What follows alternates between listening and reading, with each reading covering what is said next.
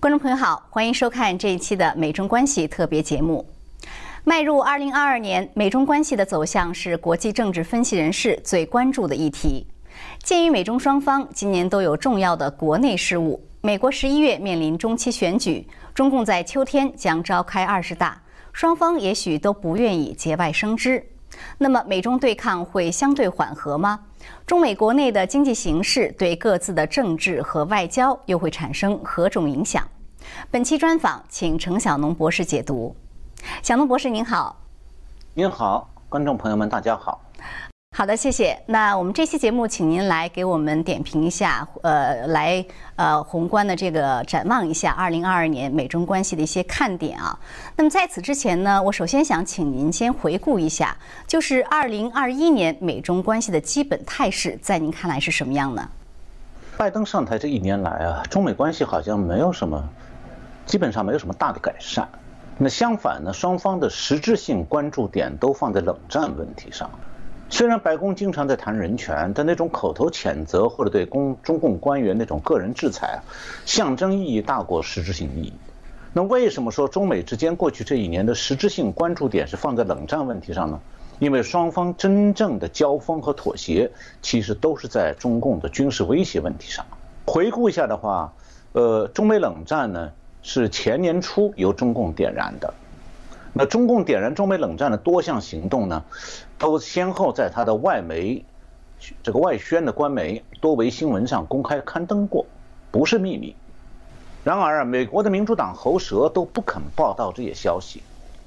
那在中文世界里，我大概是最早注意到中美冷战爆发的。那前年的二月二十八号、四月十号和五月四号，我都在自由亚洲电台发表过文章，介绍中共的海军舰队呢对美国海军的首次大规模的挑衅和威胁行动。并且指出呢，中美冷战可能爆发。那么前年六月二十九号呢，我又在自由的电台的网站发表文章，说明呢，中美冷战已经开启了。那中共的战略目的呢，是把美军啊从第一岛链和第二岛链挤走。那威胁台湾呢，就是他为了夺取第一岛链，因为夺取了台湾，他才能够威胁日本和驻日的美军。而现在中共大量部署的飞弹呢，不仅是瞄准了冲绳的美军基地，也瞄准了第二岛链关岛的美军基地。而且公开啊，中共就这样宣传的。中共呢，不只是军事上试图把美军从第一岛链和第二岛链挤走，他在经济上也想控制整个西太平洋海区，满足他经济方面的资源需求。他试图通过对外施加各种影响和压力，用称霸之争为他支撑国内经济提供机会。从前年啊，中共宣布用北斗卫星系统对美国实行精准的核打击，这个导航支持之后啊。川普总统当时是立即采取了针对中共的全面反制措施，但是白宫换人以后啊，拜登似乎在逃避中美冷战的现实，他一直用这个彼此是竞争关系来模糊中美冷战状态的存在。尽管美国军方，特别是战略司令部和海军，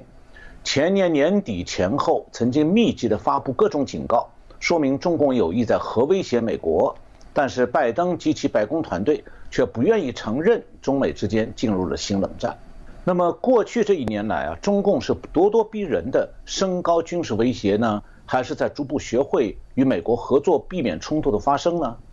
那从事实上看呢，中共现在是正在美国设定的这个冲突防范的轨道上，心不甘情不愿地走着。而中美冷战也事实上从中共单方面武力威胁升级到了美国启用冷战应对模式。那么从这个角度去看呢，白宫处理中美关系的模式啊，已经非常明确的进入冷战应对模式，这就意味着中美冷战升级了。但是呢，武力冲突发生的可能性也暂时降低了。上一次美苏冷战啊，有四个层面的特点，第一个就是双方通过核导弹。形成长期持续的相互的核威慑。第二个就是在德国这个美苏冷战的前线，双方的军队长期集结对峙，但是因为核武器的存在，双方保持是克制，避免热战。那第三就是在靠近或者远离敌对大国的边缘地带，红色大国呢是经常用各种借口和手法挑起热战，它既是为了扩大势力范围，也是为了把对方的军力拖到那些。边缘地带的战场上，来减轻前线地带的军事压力。当年的朝鲜战争和越南战争都是如此。那么第四个特点就是，这个冷战当中的美苏双方为了避免彼此爆发热战或者核大战，都会采取一系列的外交活动，目的是软化双边关系，建立一套双方认可的冲突防范协议，或者是达成某种形式的共同声明，这样来互相约束。而冷战外交和常规外交的最根本的区别就在于说，冷战外交的核心主题非常单纯。那就是如何防范双方的直接军事冲突。那如果用刚才讲美苏冷战这四个层面来衡量的话，中美冷战的特点呢，也是有这么几个。第一个就是中共已经公开展示出来对美国的多兵种、多投射工具的远程核威胁。第二，那中共把台湾作为中美冷战的前线，不但宣布要尽快占领台湾，而且在台湾海峡部署兵力。连续大规模的对台湾进行空中侦察和骚扰。第三，中共也试图控制南海的国际水水域，在南太平洋租用了多处具有战略要地意义的岛屿，以便建立军事基地，然后沿着澳大利亚的北方、东北方到东方实施对澳大利亚的战略包围，为他建立南太平洋势力范围做准备。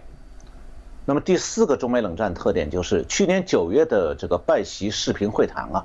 它的中心议题就是如何避免中美冷战因为爆发直接的军事冲突而引发热战。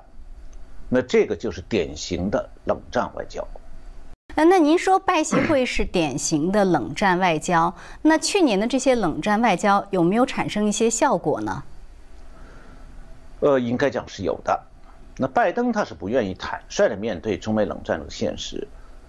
当然这里面除了他种种的现实政治需要之外啊，也和民主党的很多政治人物，还有很多支持他们的知识分子的意识形态立场有关。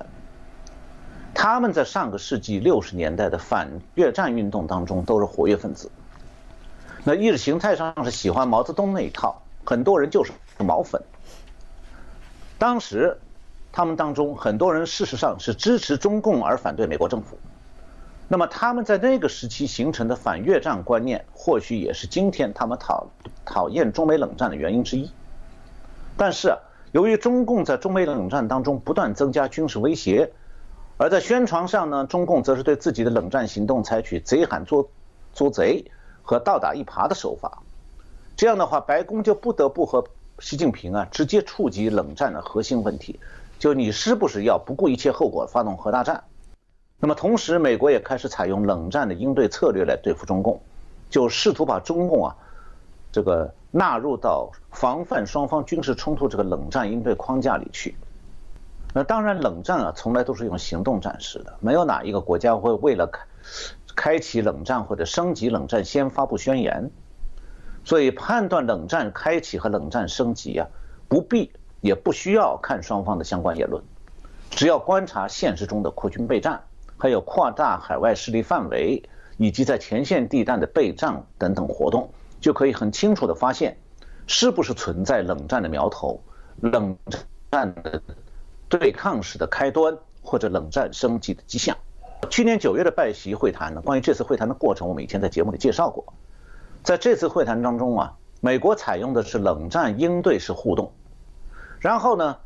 从拜习会谈到年底，这个冷战议题啊，在中美之间已经出现了一些结果。其中之一就是《华尔街日报》去年十一月十九号报道，美国正在推动与中国的这个核军备管控谈判，目的是双方扩军备战升级过程当中啊，这个核武库还有投射工具啊，要在某种程度上透明化。第二个就是。彭博社报道，这次拜习会谈中啊，双方同意美国军方和中共军委副主席这个层级建立直接沟通管道。那么，这是为了让双方的冷战活动的动机和目标啊，在双方高军方的高层之间有限的透明化，防止误判而导致军事冲突。第三个就是今年一月三号，中美俄法英五国政府和外交部门同时发布了一份措辞相近的文件。宣称呢，避免核武器国家爆发战争和减少战略风险是我们的首要责任，进而声明核战争打不赢也打不得。那这五个国家当中啊，英国、法国是陪衬，他们本来也不会发动战争。俄国呢也并没有发动核战争的意图。其实呢，这五个国家当中，中美两国才是这个文件的主要角色。看起来是中美互相配合，实际上是中共在配合美国，做出一种不打核战争的姿态。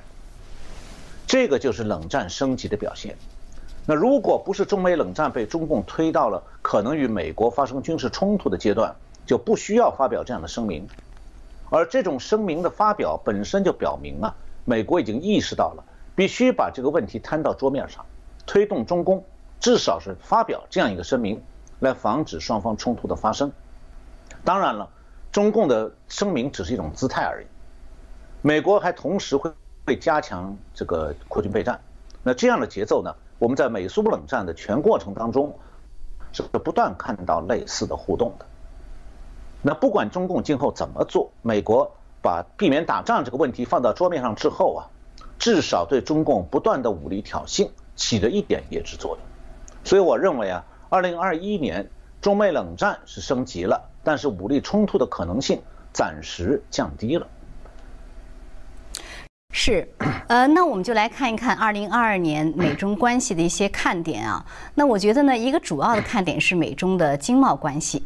呃，《华尔街日报》在一月初发表文章说呢，说中美第一阶段贸易协议已经到期，啊，但是中方并没有完全履行贸易协议，而这个的结果呢，让拜登政府。呃，就陷入两难，啊，那么美国商界呢，还是有不少声音说希望拜登政府免除关税，所以您怎么看？呃，二零二二年美中经贸关系的走向？那您觉得拜登政府他会免除一些在协议中包括的关税吗？呃，我们都知道，川普总统时代这个美中贸易战达成的第一阶段协议是到期了，那中共并没有遵守协议当中承诺的那些个进口美国商品和服务的那个目标。那么，拜登当局会不会撤销川普时代施加的对中国的关税，为中国大幅度扩大对美国的出口，挽救中国经济，打开方便之门？目前看来呢，确实美国商家是希望如此的，但是好像白宫啊，至今拿不出来一个对中共的经济政策框架，所以陷入两难。但是呢，白宫已经否定了继续进行双边新的贸易经贸协议会谈的这种可能性，因为很显然。再签这样的协议，中共不会照办的。那白宫决策圈里的人是不是考虑过，为什么中共不履行第一阶段的贸易协议？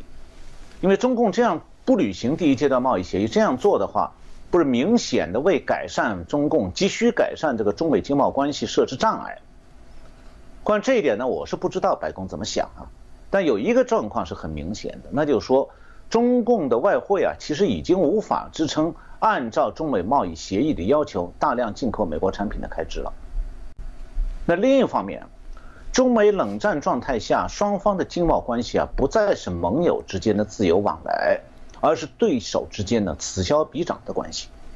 因此，美国处理中美经贸关系需要考虑到冷战格局，不能造成助敌弱己，就是帮助敌人强大而削弱自己的那种结果。因此，美国是必须要在经贸和科技领域啊。继续对中国保持一些压力，那么同时，我们还要从美国国内的局势来理解拜登当局为什么过去一年来对中共的这个经贸政策犹疑不定。首先可以看看拜登上任以后的疫情处理，到去年底，美国因疫情死亡的人数是八十万，当然这里面要这个因疫情死亡几个字要打引号，不一定真都是都是疫情，就可能有些人是其他病病死亡也算在疫情头上了。嗯，是。那么其中呢，二零二零年疫情最严重，疫苗尚未研制出来的时候，川普任内算是死亡三十八万五千人。那么拜登上任的第一年，疫苗已经投入了，疫情减轻了，结果死亡人数反而高到四十二万人。那么除了疫情问题之外，拜登的其他国内政策也引起大量的争议。拜登上任之初，民主党通过了高达一万九千亿美元的这个救市法案。结果因为发放了这个额外的失业救济过多啊，反而造成低收入群体的就业意愿下降，各行业人手不足了。同时呢，这个政经济政策也造成了很高的通货膨胀。去年十一月，美国物价比上一年的同同月上涨百分之六点八，是一九八二年以来最大的涨幅了。那不断上涨的开支正在冲击很多美国家庭的生活。那拜登上任以后，曾经想让美联储啊为民主党的大政府乱花钱的经济计划服务，他甚至还打算提名一个社会主义者叫奥巴罗娃去担任美国货币监理署的主计长。这个奥巴罗娃呢是康奈尔大学的经济学教授，他是主张美国银行业要按照苏联国家银行的模式实行改造。那么去年九月底十月初啊，连《华尔街日报》都已经。表示高度担忧，连续发了三篇编辑部评论。那拜登和美国民主党掌控这个众议院，他国内政策有个基本特点，那就是用左派的政治理念来改造国家、改造社会。因此，他在经济上就一系列大手笔乱花钱的需要。比方讲，他们没设想要全面推动绿色新政，要走德国呢此刻就陷于困境的那个绿色能源道路。那么还想改变现有的医疗保险体系。每年在耗亿数万耗费数万亿美元，用全民健康保险来覆盖所有人口，包括那些硬性闯关进入美国的非法移民。他们也想扩大非法移民人口，为非法移民呢提供所有的社会福利和选举权，从而改变选民结构，把民主党的统治呢建立在外国人投票支持的基础上。他们还想模仿罗斯福大兴公共工程。学中共的那个政府举债搞基础建设的模式，那民主党内的极左派是依靠着教育界、媒体和文化界泛滥的那个极左派的马克思主义思维，一步一步的裹挟着民主党内的温和派，不断把民主党的国内政策呢走向左转，再左转。那极左派是不关心国际事务的，也不担心财政举债过度，因为他。他们喜欢依靠债务发展经济这种模式，就是所谓的债多不愁。那么这种想法呢，可以从后凯恩斯主义的所谓现代货币理论当中找到说法。美国现代货币理论有一个这个代表人物叫做 Randall Ray，他的主要观点是一个以能够以本国货币举债的国家永远不会债务违约，因此美国可以用美元举债，只要多印美元就能还债。那么与此同时，通过提高税收就可以避免通货膨胀。这个理论是兴起于上个世纪九十年代，小布什、奥巴马都大肆举债。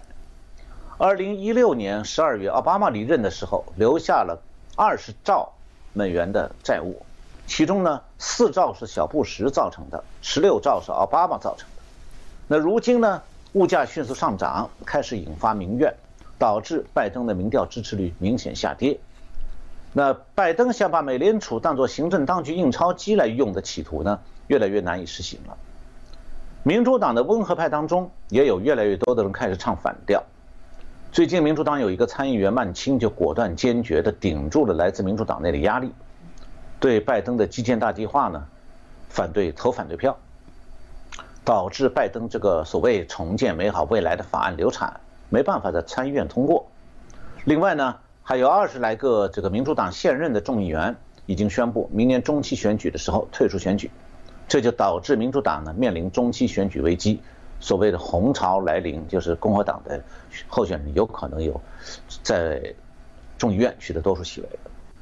呃，从今年一月开始，美联储呢可能会逐步收紧购买财政部的这个国债规模，那三月中旬前呢就可能结束疫情时期这个购债计划，这就收紧了。美国政府财政啊滥发钞票的做法。另外呢，美联储今年呢可能会加息三次，以便遏制通货膨胀。今年啊，美国会开始为拜登的经济政策付出代价，不仅仅是通货膨胀会继续上升，而且因为美联储会加息，将影响到股市行情。那股市呢，通常表现这个在这个这种情况下会受到冲击。那美国经济为拜登当局的错误政策付出代价的时候啊。拜登当局会不会在经贸问题上应对中共的时候乱了阵脚呢？假如拜登当局的经济政策一帆风顺，那拜登在国际事务上他会更多的受到民主党内极左派的影响，而民主党的极左派在意识形态上是亲共、亲马克思主义的。而当拜登行政当局啊在国内事务方面碰的一头包，中期选举可能面临危机，会失去众议院多数席位这种情况下。他为了保住国内政坛上不要因为国际事务决策错误而进一步失分，他会比较小心翼翼地对应对中共，他也不太敢做让拥抱熊猫派高兴的事儿。那过去这一年啊，拜登当局在应对中共关系方面就是这么走过来的。那今年拜登的注意力啊会进一步转向国内政策，而在国际事务上会继续的小心翼翼。这种情况下，美国行政当局在民主党内的温和派、共和党和军方的压力下，会延续去年以来对中共政策的这个方向。那么，中共经济的这个下行和日益艰难呢，也会给商界的拥抱熊猫派不断的浇冰水。所以，就是您姐呃主要谈的刚才是就美国的这样一个经济状况和趋势啊。那么，下面我们再来看一看中国的经济。呃，其实您刚才有句话，您说中共的外汇呃，其其实已经无法就是大量进口美国产品了，就不能负担那个那样的开支了。呃，那我想就请您进一步谈一谈，为什么您这么说？那中国外汇的这个真实情况到底是怎么样？首先，我们来观察一下中共的外汇存底发生了哪些变化。去年恒大爆雷的时候，我们在节目里谈过，恒大实际上爆了两颗雷，在国内呢，它是大量的债务还不上了，在国外也有几亿债务还不上。那他在国外的欠债是要用外汇还的，光用人民币没用。你还得问中共的外汇管理局批准他呃购买外汇去还债，那最后呢，这个恒大是在华尔街躺平了，那这颗雷也震动了华尔街，为什么呢？因为恒大揭开了中国企业在国外发行的巨量债务啊可能还不上这个黑幕，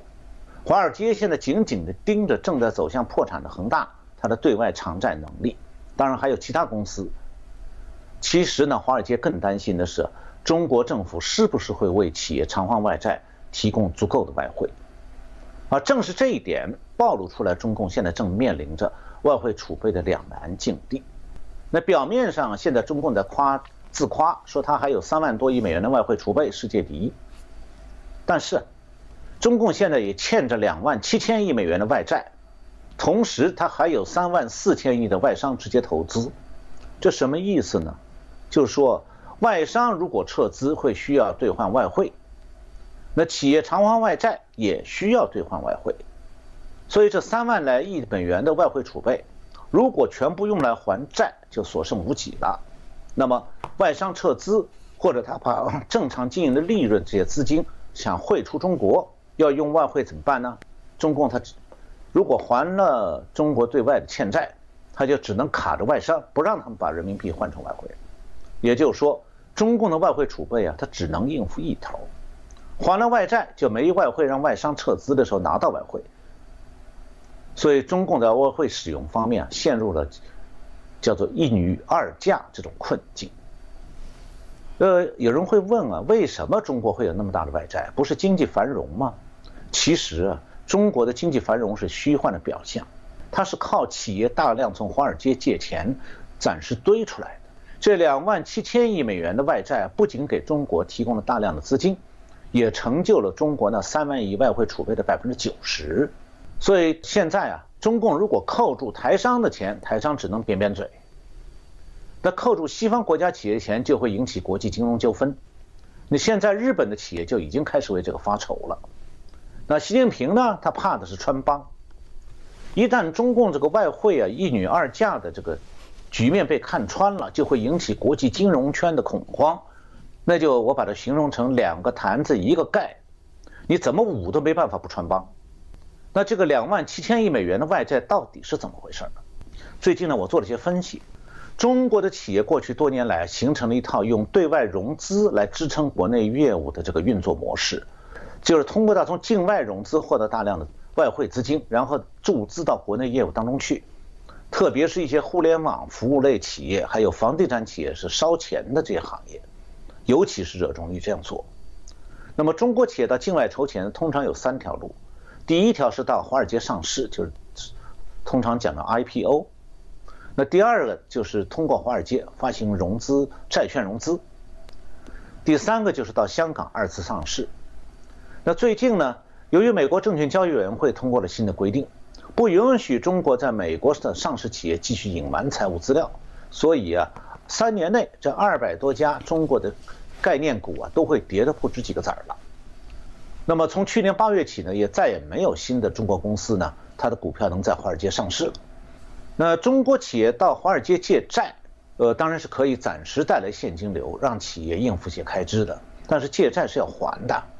而债务的积累会越来越变成沉重的这个债务开支负担，因为债务没到期的时候，你是要定期支付利息的；债务到期，你就得偿还本金。那更关键的是，从境外融资是增加了中国的外汇储备，但是你还债时候也要动用外汇储备，这就和外中共这个外汇支付能力啊息息相关了。那么。中国的哪些机构到华尔街借钱呢？这个根据现在的资料，到去年六月底，刚才讲到的中国这两万七千亿美元的外债当中，政府部门是占百分之十六，中央银行占百分之一，商业银行占百分之四十七，非金融企业占百分之三十六。也就是说，银行和非金融企业，就是普通的不搞金融的企业，合在一起占外债两万七千亿外债的八成多。那么财政部加上中央银行占百分之十七，呃，财政部对外发行的债券里面呢，大部分是长期债券，所以它一时半会儿还不着急还。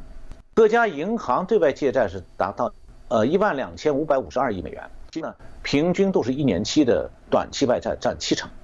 非金融企业呢对外借债已经达到一万亿美元，其中呢短期外债也占七成。由此可见呢，银行和企业。他们的短期外债差不多有一万五千亿美元，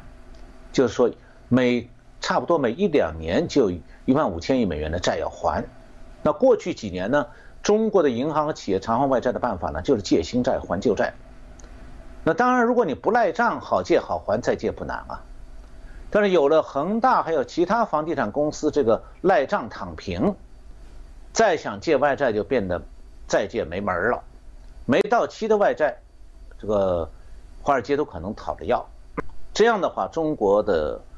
外汇管理局日子就难过了。那华尔街密切关注恒大这个到期的债境外债券没办法兑付的状况，是因为说中国如果连恒大一家公司还债所用的外汇都保证不了，那其他华尔街投行购买中国公司债券岂不是都有兑付风险？那迄今为止啊，中共宣传他说他的。政绩是外商投资越来越多，经济前景令人鼓舞。但是，外商投资积累的越多，潜在的外商撤资用汇用外汇的需求就越大。我查了国家外汇管理局公布的这个叫做国际头寸呃国际投资头寸表，最新的数据是去年六月底的。那外国在华直接投资的余额，去年六月底已经达到三万三千六百五十亿美元。它都超过了中国外汇总储备的余额，那在逻辑上意味着什么呢？就如果所有的外商都决定全部撤资，那么中国政要想中国政府有完全守信用，准许外商把中国的固定资产变现，加上利润等等全部换成外汇拿走，那么那个时候，这三万三千六百五十亿外商的投资撤走撤走，中国外汇储备变零，中国的国际收支会破产。当然了。中国的外汇储备为变零这种情况不会发生，因为中国政府就不可能让外汇储备啊因为外商撤资而消耗干净，所以他可以用不让撤资的外商啊拿到外汇的办法来保住外汇储备。那么这样做的代价是呢，外商蒙受重大的经济损失，而中国丧失国家信用，遭到国际社会的金融制裁。那外商啊进入中国的时候是和平年代，中共笑脸相迎。那外商想离开中国大陆的时候，国际格局已经变成中美冷战时代了。外商啊开始犹豫是不是继续往中国投资，所以这种情况下，中共的外汇啊，它这个储备会因为外商直接投资的减少而已紧张。那中共很可能啊要对撤资的外商用汇呢会冷脸不理的。那现在台商已经遇到这个局面了，很多台商抱怨说他想撤资啊都换不到外汇。那中共害怕他这个外汇储备一女二嫁的局面穿帮，他会不看紧他这个外汇储备的荷包吗？那当然会，这样就不难理解为什么中共故意不履行他的中美贸易谈判第一阶段协议当中的承诺，每年要从美国多进口产品和服务达到几千亿美元。答案现在显示出来了，就中共他宁可撕毁中美贸易经贸协议，也不敢敞口花外汇从美国进口商品。因为如果那样做，他很快就会让华尔街发现，讲中共还不上那两万七千亿美元的外债，要部分赖账。一旦这种担忧啊，像雷暴雨之前那个乌云那样，在华尔街上空徘徊的时候，华尔街就该炸锅了。那么中共也就会面临国际金融制裁。到了那个时候，什么对外开放啊、经济全球化，这都一风吹了。如果是中共赖账，那么。国发这个华尔街要发动国际金融制裁，中国在国外的资产就会被抵扣押来偿还债务。中共那个时候就只在经济制裁的金融制裁的情况下，就只有回到毛毛泽东时代的闭关锁国了。这个不是危言耸听，是根据中共目前的外债状况和外汇储备家底，还有国际金融界对赖账不还的通常反应分析出来。这种情况下，中共的对外扩张。但凡用到外汇的地方，都会受到来自中南海的限制，因此啊，中共的印太战略就不得不打折扣了。他手里没银子，他在国际上就不能横着走了。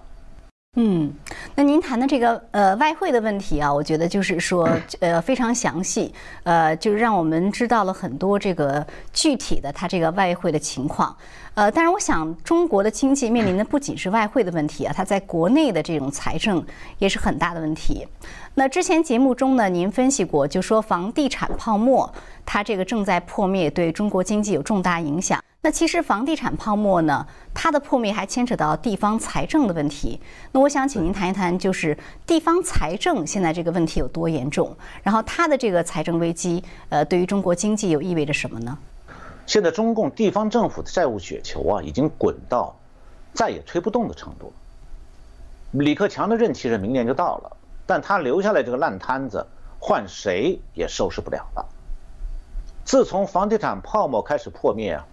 房地产公司买地盖房子的兴趣大减，然后地方政府的土地财政收入就开始萎缩。到现在为止，地方财政的卖地收入已经连续连续四个月下降，其中十一月下降百分之十。与此同时，全国的税收这些常规的财政收入也连续三个月下降，十一月下降百分之十一。那为了弥补地方财政的亏空，今年啊，在若干城市要试点房产税。五年以后全面推开。这个房地产税啊，我们在以前节目里讨论过了。我今天呢就来介绍一下这个地方政府财政危机，而中共的财政会不会撑不下去？去年十二月八号到十号，中共举行了每年例行这个经济工作会议。官媒报道当中呢是有大量的套话、空话、虚话，但是从中也还是可以筛选出来有用的资讯。那就是中共承认呢，中国的经济发展面临着三重压力。就是十二个字：需求收缩、供给冲击和预期转弱。需求收缩主要指的是呢，因为失业明显上升，在业就业人员呢这个工资减少，家庭负债沉重，导致全社会的消费能力收缩。这是从制造业的下游市场需求的方向在挤压制造业。那供给冲击主要是指工业原材料、零部件、燃料的价格大幅度上升，这是从制造业的上游对各种产品生产链的成本挤压。预期转弱呢，是指从消费者到企业对未来经济走向的预期变差，不看好，消费者呢会节省开支，企业呢会裁员，并且减少经营活活动。那中国经济面临的三重压力，实际上就是三方面的因素啊，相互产生不利作用的一个不良循环。经济陷入这种不良循环，就会显示不断长期下滑的这个趋势。呃，李克强啊，从二零一三年就开始喊话，政府要过紧日子。那前年以来，中共也就要求各级政府的开支要按照过紧日子的标准进行。那今年是规定，非急需、非刚性支出一律压缩一半。那明年政府开支还要进一步收紧，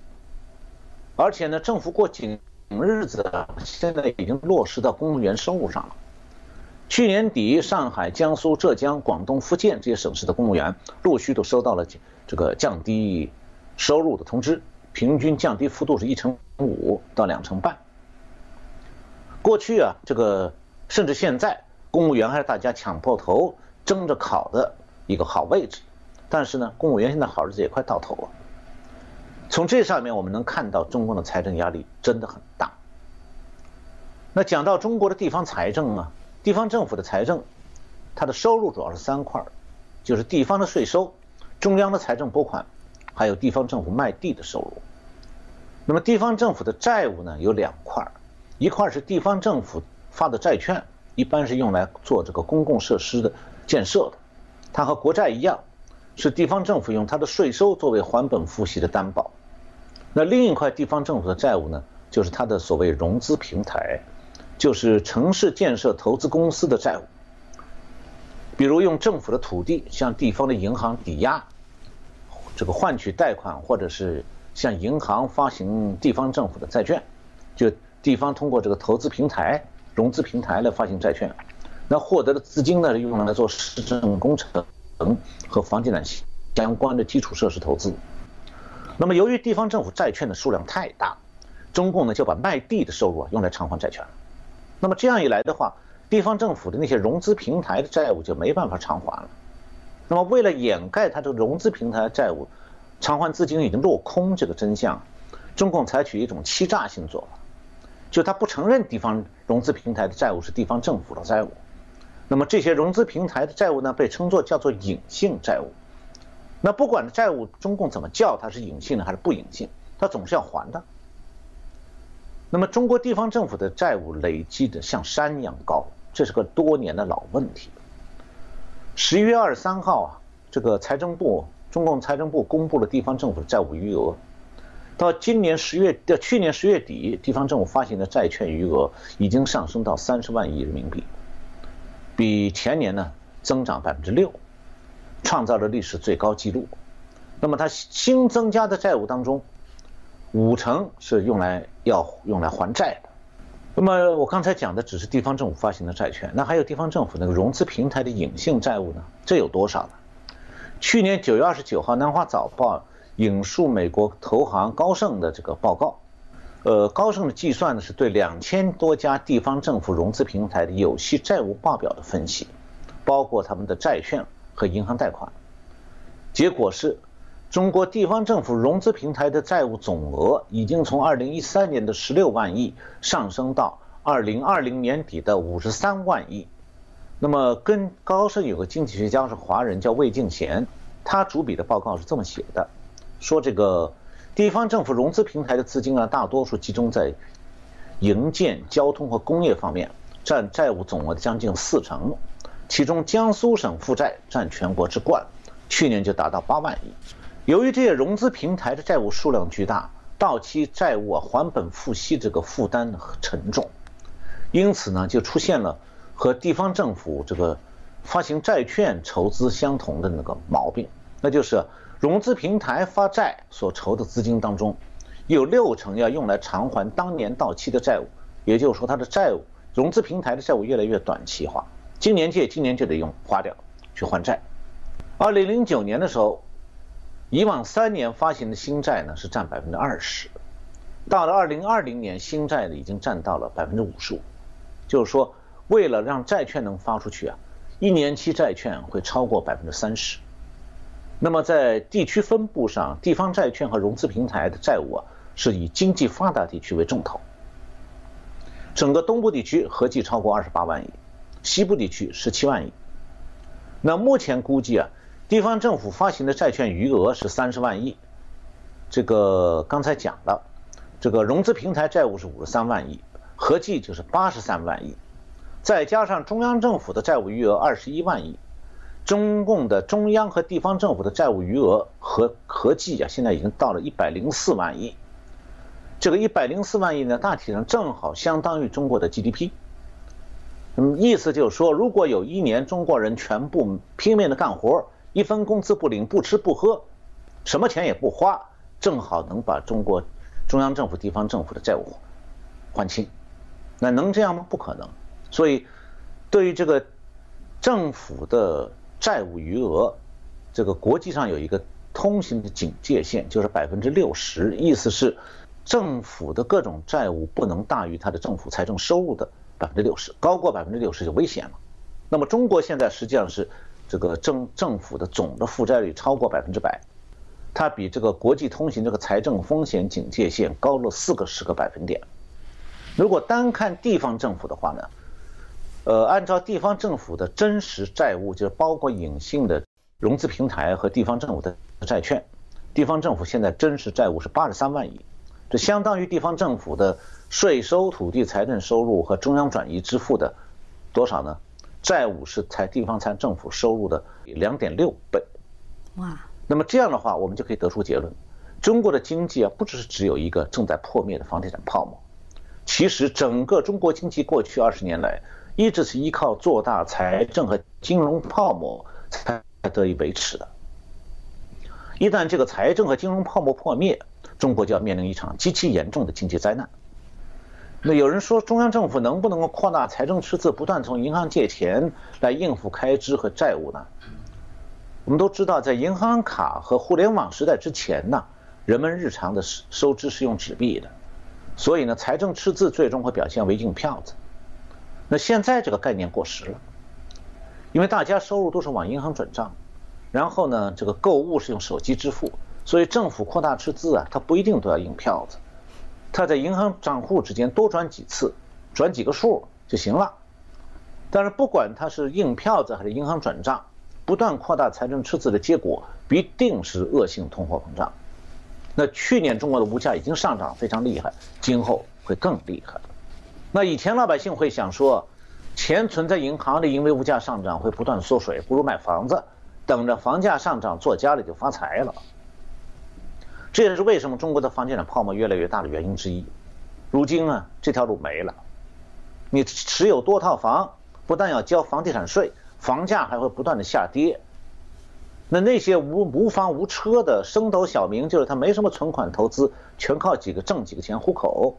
那他们对通货膨胀的承受力最低。但是，因为他们如果不挣到饭钱啊，就连馒头稀饭都吃不上。但是呢，这样的升斗小民就是每天挣挣饭钱的，他们在通货膨胀面前呢，也没有什么资产损失，因为他们就没有什么房产啊、股票啊、基金。但是对这个小有资产的中产群体来讲的话，房子贬值、股市下跌、存款利息呢，只能达到这个物价上涨幅度几分之一。这个时候，政府在不断制造通货膨胀，他们的感受就是坐在家里头，家庭的财产是分分钟都在缩水，未来的日子会越来越不好过。所以啊，从去年夏天以来啊，中国很多中产家庭已经不再送子女出国留学了。为什么呢？付不起钱了。对中南海来讲啊，财政危机它虽然是国内的，但是同样关系到中美关系，因为扩军备战是花大钱的事儿，钱紧了，中共扩军备战也得锱铢必较，这个时候啊，中共对美国也就没那么嚣张。听您讲这个中共的财政危机问题啊，我觉得真的就是。呃，才意识到它的严重程度，而且它是一直在往后拖、往后推。但是越往后推，我觉得这个程度到时候爆起来的程度会越来越越严重啊。对。所以呢，这个呃呃，这个确实会影响它的这个政治和外交。那呃，节目最后如果用几句话来预测一下，就是二零二二年美中关系的这个趋势和走向，呃，您会如何预测呢？我想，今年二零二二年中美关系可能会比去年相对平稳一些。所谓的相对平稳啊，当然不是中美冷战结束啊，而是双方当局啊都有国内优先考量。那么在主要的对外关系上呢，会相对比较收敛。那政治上，习近平是在二十大之前呢，希望中美关系不要再发生大的冲突，影响到二十大。那拜登在十一月的中期选举之前呢，也不希望美中关系发生震荡。让民主党丢失更多的众议院席位。那经济上呢？习近平和拜登都需要应对通货膨胀。习近平还希望华尔街继续往中国投资，所以他不见得会高调的在经济贸易问题上对拜登施多更加压力。这样的相对平平稳啊，是孕育着下一轮双方对立的扩大和延展。好的，二零二二年这个美中两国，我觉得可能还是会有不少事情发生，包括疫情啊、这个冬奥啊什么的。呃，那我们下次节目再请您来继续解读了。好的，谢谢芳菲，谢谢我们的观众朋友们收看节目。嗯，好，谢谢，再见。再见。好，观众朋友，那也感谢您收看本期的芳菲访谈，我们下次节目再见。